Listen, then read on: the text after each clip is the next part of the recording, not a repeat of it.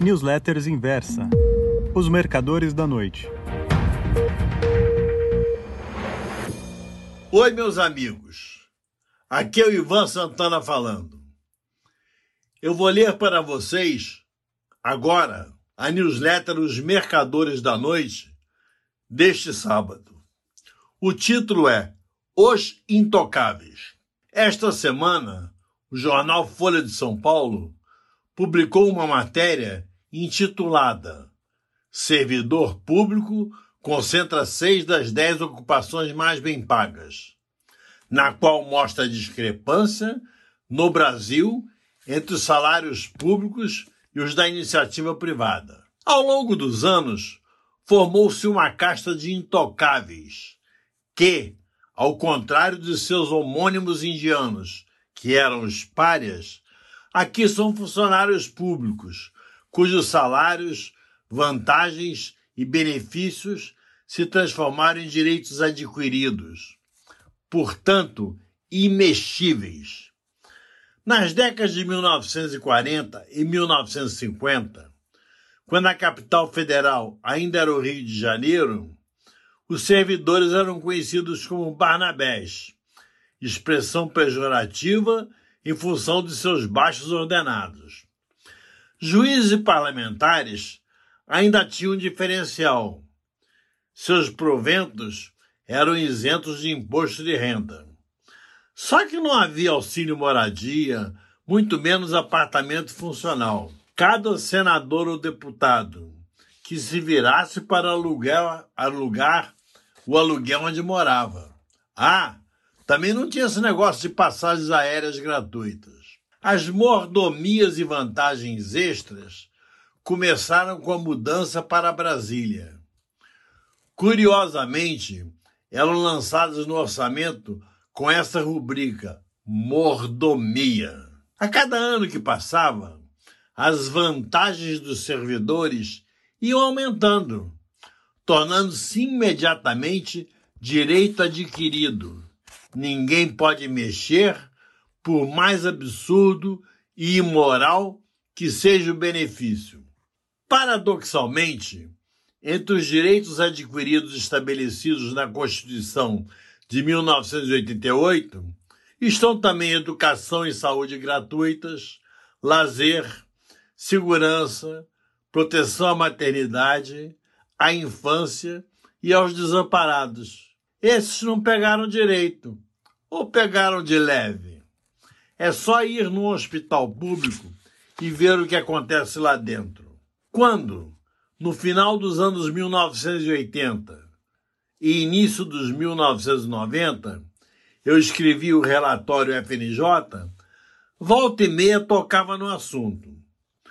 Num desses boletins, publicado em 29 de julho de 1988, afirmei, abre aspas, é preciso acabar com os direitos adquiridos, terminar com as distorções salariais, liquidar as isonomias, estabilidades e vitaliciedades. É preciso, enfim, desatar o nó que é o Brasil de hoje, em termos de despesas públicas. Fecha parênteses.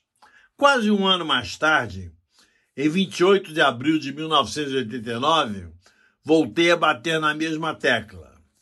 Abre aspas. Não tivemos e não temos o menor respeito com a moeda. Não tivemos e não temos a menor disciplina nos gastos públicos. Criamos monstros de direitos adquiridos uma professora se aposenta com 25 anos de trabalho. Um funcionário público não pode ser demitido. 92% da receita estão comprometidos com custeio. Em 1960, durante a disputa eleitoral para a presidência da República, da qual saiu vencedor, Jânio Quadros comentou com Roberto Campos, aspas, a grande maioria dos brasileiros detesta funcionários públicos. É só criticá-los que vencerei estas eleições. Quase 30 anos mais tarde, Em 1988, Fernando Collor de Mello, quase desconhecido governador de Alagoas, tornou-se celebridade nacional ao combater e ou fingir que combatia os altos salários de alguns funcionários do Poder Judiciário de Alagoas. Collor venceu as eleições, derrotando Lula no segundo turno. Este ano, milhões de trabalhadores do setor privado foram severamente prejudicados pela Covid-19. Alguns perderam emprego, outros tiveram seus salários reduzidos. Houve algum corte do funcionalismo? Nenhum.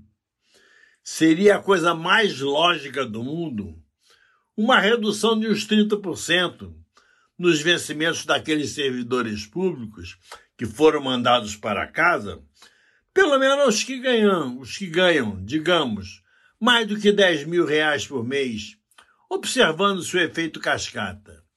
Seria um baita reforço para os tesouros federal, estaduais e municipais.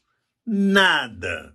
Quem pagou o pato, só para citar dois exemplos, foi a dona de uma pequena loja de bijuterias no shopping center ao lado de minha casa, que teve de fechar as portas e dispensar os funcionários ou a moça que vinha aqui em casa fazer as unhas de minha mulher. Os intocáveis continuaram intocáveis. Lembram-se daquele desembargador que desacatou guardas municipais da cidade de Santos, chamando-os de analfabetos e rasgando o talão de multa que preencheram? Pois bem, nesse caso poderá haver punição segundo o Conselho Nacional de Justiça, talvez até uma aposentadoria compulsória. Ele vai ser premiado com uma aposentadoria se for punido. Outro dia, o Tribunal de Justiça de São Paulo anunciou o pagamento de um prêmio de 100 mil reais para os desembargadores que julgassem processos durante a pandemia. Só que a decisão pegou tão mal que a medida foi desfeita no dia seguinte. Enquanto prevalecerem os privilégios da casta dos intocáveis, ou seriam brahmanes, o Brasil jamais enxugará sua máquina pública. Sempre que houver uma sobrinha de caixa, dela os eleitos se apropriarão. Em meio a tudo isso, e considerando-se as taxas de juros de renda fixa próximas de zero, o que resta ao investidor? A resposta é meio óbvia: partir para a renda variável, escolhendo, de preferência, papéis de empresas exportadoras, que acabam se beneficiando dessas distorções altistas para o dólar. Ou então, se o dinheiro não for reserva de emergência, comprar criptomoedas. Estas independem de governos, são independentes, são imunes a absurdos adquiridos e nada tem a ver com as mazelas tupiniquins. A propósito dessas criptos, a inversa tem publicações, áudios e vídeos arquitetados e interpretados pela especialista Helena Margarido. Ela não vai conseguir para o cara amigo leitor um carguinho no judiciário, nem um cartório de registro civil, muito menos transformá-lo em um intocável.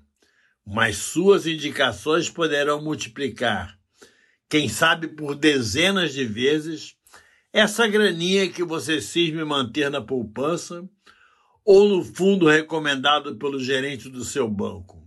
Um forte abraço e um ótimo fim de semana. Obrigado.